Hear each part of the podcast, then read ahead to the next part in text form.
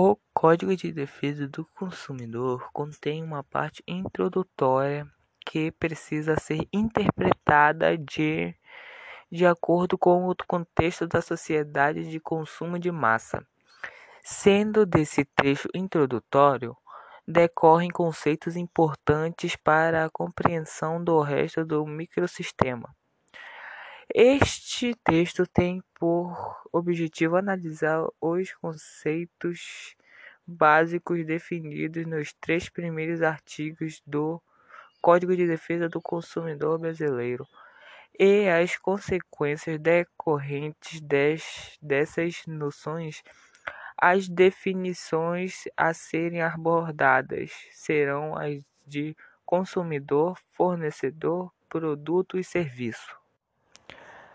Título 1, artigo 3.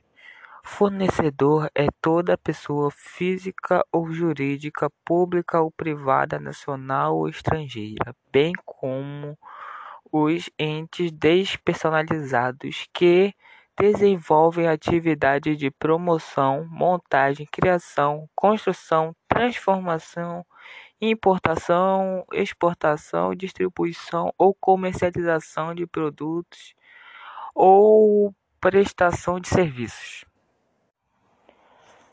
Capítulo 4 Os produtos e serviços colocados no mercado de consumo não acarretarão riscos à saúde ou segurança dos consumidores, exceto os considerados normais e previsíveis em decorrência de sua natureza e fruição, obrigando-se os fornecedores, em qualquer hipótese, a dar informações necessárias e adequadas a seu respeito.